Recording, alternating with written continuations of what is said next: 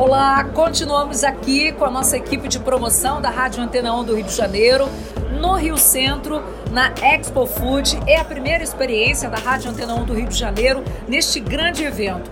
Agora, eu estou com Everaldo Nascimento, que é o atual presidente da Bolsa de Gêneros Alimentícios do estado do Rio de Janeiro, que vai contar para a gente como está sendo essa experiência fantástica. Eu estou impressionado com o tamanho do evento, com a proporção nessa retomada de grandes eventos aqui na cidade do Rio de Janeiro.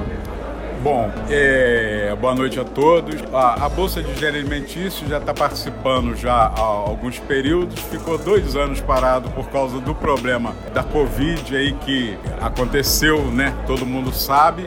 E a gente está aqui retomando a experiência aqui na Expo Food e a gente está muito feliz com as pessoas que estão vindo nos visitar, com nossos fornecedores amigos, a gente está bastante feliz. E me diga uma coisa, animado para novos projetos, novos negócios? Sim, é, nós estamos bastante animados, nós esperamos que a gente consiga levar para a Bolsa é, mais supermercadistas, contamos com o apoio da Sérgio, da ADERJ, e estamos aí unidos e juntos para melhorar a situação comercial é, junto essas associações que eu falei e até focar mais em conseguir trabalhos para mais pessoas desse ramo.